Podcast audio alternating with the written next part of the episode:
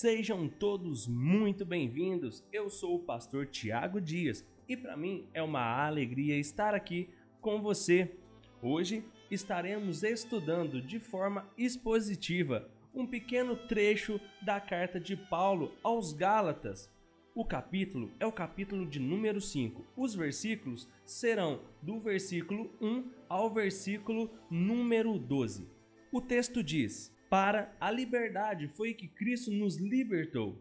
Permanecei, pois, firmes e não vos submetais de novo a julgo da escravidão. Eu, Paulo, vos digo que, se vos deixardes circuncidar, Cristo de nada vos aproveitará. De novo, testifico a todo homem que se deixa circuncidar que está obrigado a guardar toda a lei.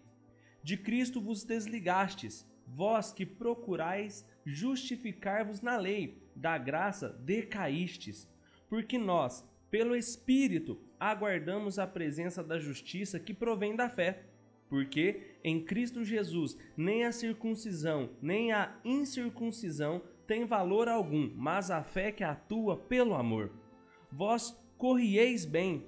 Quem vos impediu de continuardes a obedecer à verdade? Esta persuasão não vem daquele que vos chama. Um pouco de fermento leveda toda a massa. Confio de vós no Senhor, que não alimentareis nenhum outro sentimento, mas aquele que vos perturba, seja ele quem for, sofrerá a condenação. Eu, porém, irmãos, se ainda prego a circuncisão, por que continuo sendo perseguido? Logo, está desfeito o escândalo da cruz tomara até se mutilassem os que vos incitam à rebeldia. Chegamos então à última sessão da carta de Paulo aos irmãos da Galácia. O apóstolo Paulo, até este momento, argumentou sobre a liberdade em Cristo. Mencionou que somos filhos da mulher livre e não da escrava, ou seja, somos filhos da promessa da eternidade.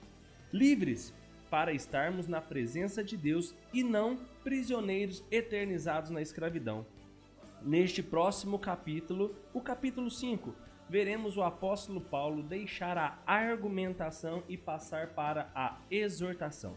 Os falsos mestres acusavam Paulo de ensinar um evangelho permissivo que desembocava em anarquia religiosa e, consequentemente, faziam ameaças aos irmãos da Galácia, tentando ali causar pânico e caos sobre a vida espiritual daqueles irmãos.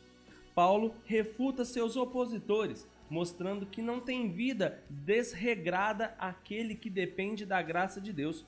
Sujeita-se ao Espírito de Deus, vive na prática das boas obras e procura glorificar a Deus. Neste capítulo também veremos o apóstolo Paulo falar sobre duas religiões, a religião humanista e a religião cristocêntrica, ou seja, a religião das obras e a religião da graça. Paulo falará da religião falsa e também falará da religião verdadeira. Paulo falará também de dois grupos: os que praticam tais religiões e os grupos dos que pregam essas religiões. Por isso eu quero convidar a você para aprendermos juntos, de forma expositiva, o que o apóstolo Paulo neste momento está abordando junto aos irmãos da Galácia. Logo no versículo 1, Paulo diz: Para a liberdade foi que Cristo nos libertou. Permanecei, pois, firmes e não vos submetais de novo ao jugo da escravidão. O apóstolo Paulo acabara de argumentar com os crentes da Galácia que eles eram filhos de Abraão, não da mulher escrava, mas sim da livre. Eram filhos de Sara e não de Agar. Eram filhos da promessa e não escravos da lei. Antes de Cristo nos libertar, éramos escravos do diabo, da carne e do mundo. Vivíamos escravizados na coleira do pecado. O apóstolo Paulo está afirmando que nós não alcançamos nossa liberdade por nós mesmos. Não fomos libertados por causa da nossa obediência à lei. Nossa liberdade foi uma obra de resgate realizada por Cristo. Foi Ele que nos arrancou do império das trevas, ou seja, foi Cristo que venceu a morte e não nós. Foi Ele que quebrou os grilhões e não nós. Então, entendemos que Cristo já fez o que precisava ser feito. Ele carregou a cruz. a chave para a liberdade da corrente que nos aprisiona na morte, na idolatria. E essa chave está somente nas mãos dele e não está nas nossas. Sabia disso? Em nossas leituras temos visto que os irmãos da Galácia foram libertos do paganismo, mas que estavam se tornando novamente escravos do legalismo, ou seja, estavam adotando um estilo de vida no qual acreditavam que o cumprimento das regras os tornariam indivíduos merecedores do favor e da salvação divina. Eu gostaria aqui de trazer um trecho do pastor Hernandes Dias Lopes, no qual ele diz: abre aspas. É triste constatar, porém, que alguns cristãos se assustam com a liberdade que possuem na graça de Deus. Por isso, procuram uma comunhão legalista e ditatorial, na qual deixam outros tomar as decisões por eles. São como adultos voltando ao berço. Fecha aspas. Eu gostaria de ler novamente com você os versículos 2, 3 e 4 para então darmos continuidade ao que estamos estudando. Eu, Paulo, vos digo que, se vos deixar de circuncidar Cristo de nada vos aproveitará. De novo, testifico a todo homem que se deixa circuncidar, que está obrigado a guardar toda a lei. De Cristo vos desligastes, vós que procurai justificar-vos na lei da graça, decaíste.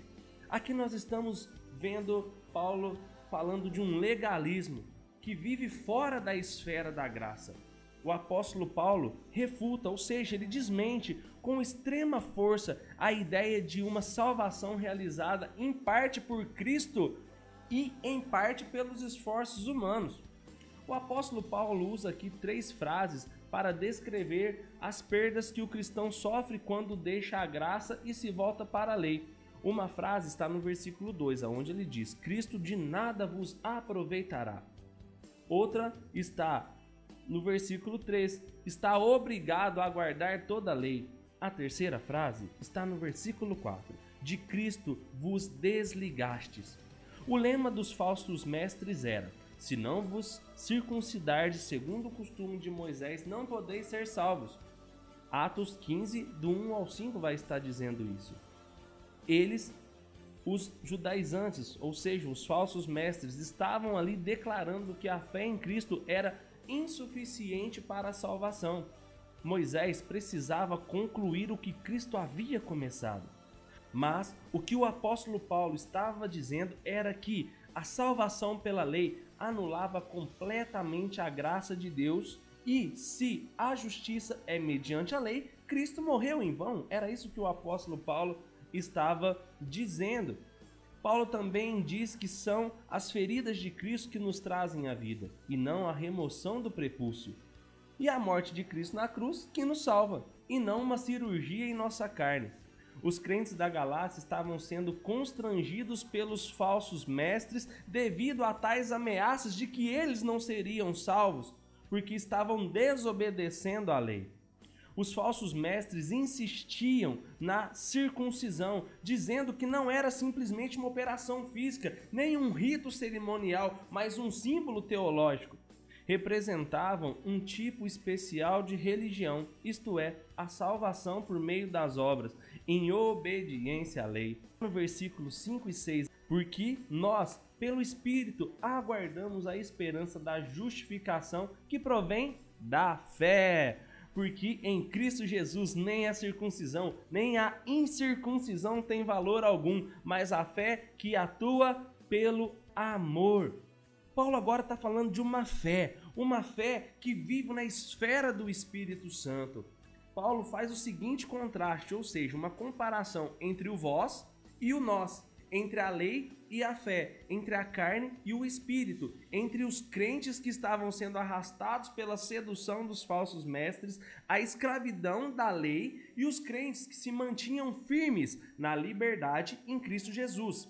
Por isso, nós precisamos entender que o apóstolo Paulo está dizendo para então olharmos para a frente, para um futuro de glória, porque nós, pelo Espírito, aguardamos a esperança da justiça que provém da fé. Ou seja, O crente não confia em si mesmo, nas obras ou na sua observância da lei para a sua salvação. Pelo Espírito Santo, aguarda a esperança da justiça que provém da fé.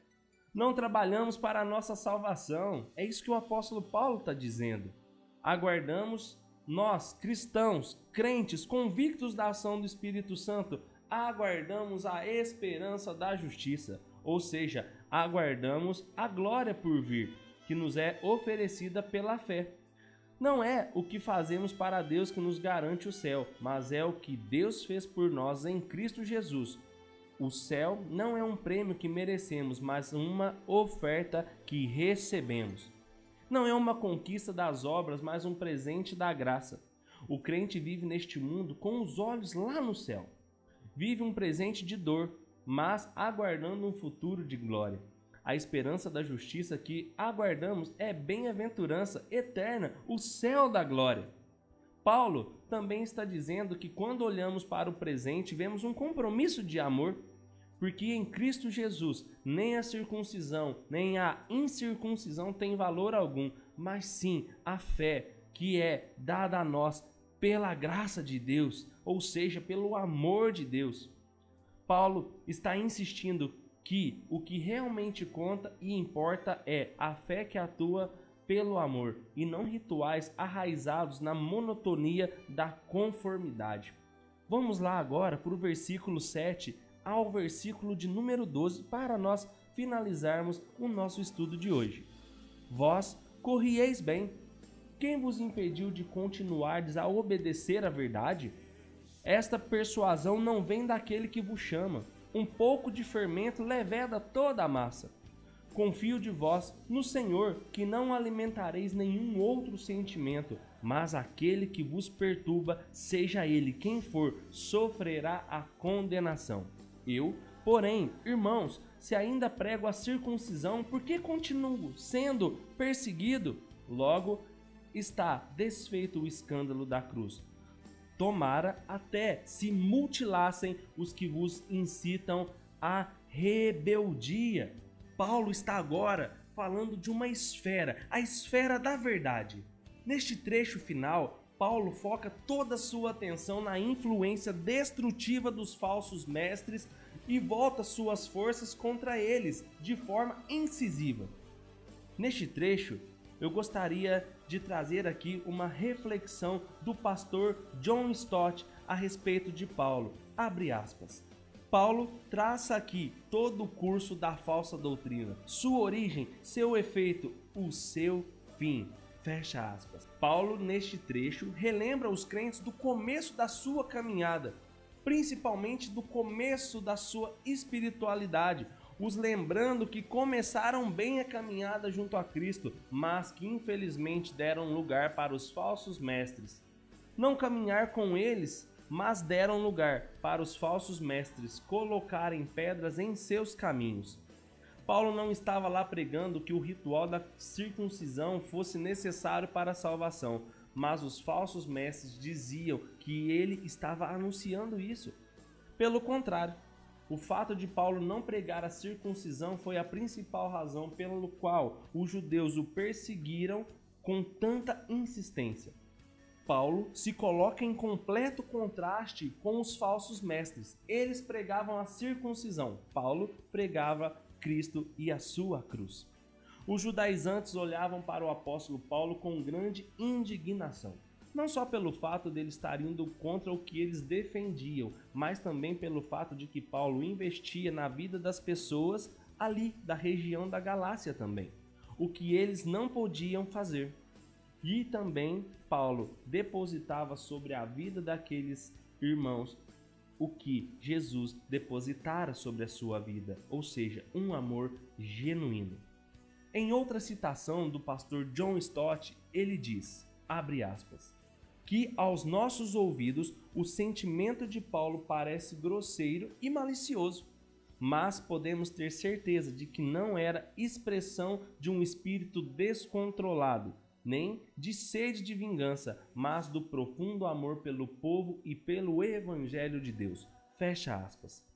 Com este mesmo pensamento, João Calvino faz a seguinte conclusão: abre aspas. Sinceramente, não desejo a ninguém a perdição, porém, o amor pela igreja me leva quase ao êxtase, de modo que não consigo pensar em mais nada.